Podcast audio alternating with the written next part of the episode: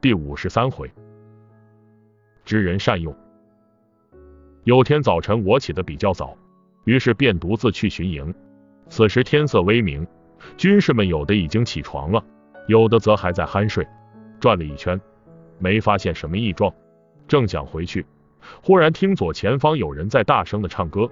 小小姑娘，清早起床，迎着阳光上茅房，那歌声嘹亮雄厚，余音袅袅。我不禁暗暗称奇，于是便顺着声音走过去。前面是一个简易的茅厕，声音就是从里面传出来的。我站在外面等了一会儿，见一人提着裤子从里面出来，不由得大吃一惊。见此人五短身材，面黄肌瘦，与刚才那歌声全然无法联系在一起。于是我就冷不防的问了一句：“刚才那歌是你唱的吗？”那人吃了一惊，转头一见是我，连忙立正，说道。是的，将军，他这一张嘴又把我吓一跳。我嗓门本身就够大的了，当年在长坂坡，我差点把肺给喊出来。可眼前的这个小矮子比我嗓门还要大，还有洪亮，我觉得有点意思，于是把他带回帐中。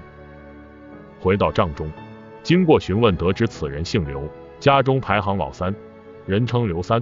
我问他，从小嗓门就这么大吗？刘三答道，本来也不怎么大。我小时候赶上我们那里闹饥荒，家中没什么吃的，后来实在饿得不行了，我就偷偷的跑到田里去抓蛤蟆吃，吃了一个夏天，从那以后说话嗓门就大了，想小都小不了。我忍不住哈哈大笑，原来是吃蛤蟆吃的啊，怪不得呢。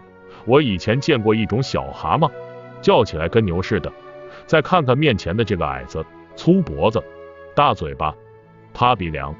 两只眼睛向外突出，确实有点像蛤蟆。不管怎么说，嗓门大也是人才啊！我便把他留在身边做了个传令兵，不服不行。有时候我下一个十万火急的命令，他索性就站在军营中间仰脖那么一喊，方圆几里地的人都听得一清二楚。有一次军师来视察，见识了一下，也不禁惊为天人。回去跟大哥一说，大哥也想见识一下，殿下只把刘三。调到城里去做大哥的传令官，想不到这小子凭着一副大嗓门，居然平步青云，周围的兵士们也都羡慕不已。本以为从此刘三就在城里吃香的喝辣的了，没成想不几天，他便又被大哥派回来了。原来进城以后，大哥让刘三在早朝晚朝的时候喊一喊，早朝到罢了，赶上晚朝，刘三站在殿前，双手叉腰这么一叫。就听得满城的犬吠鸡鸣，小孩啼哭不止，大人怨声载道。于是大哥赶紧把他给弄回来了。那年张合来犯，我带兵与之相聚在瓦口隘。张合凭据山险，闭门不出，一连几天攻不下来。我有点着急，晚上喝点酒后，突然想了一个主意。第二天便把刘三找来，让他站在山下对着敌营叫骂。这刘三府一开口，便震得遍山的鸟儿齐飞。冬眠的蛇都被惊醒了，纷纷爬出洞口张望。骂的词也是他自己编的，蛮有意思的。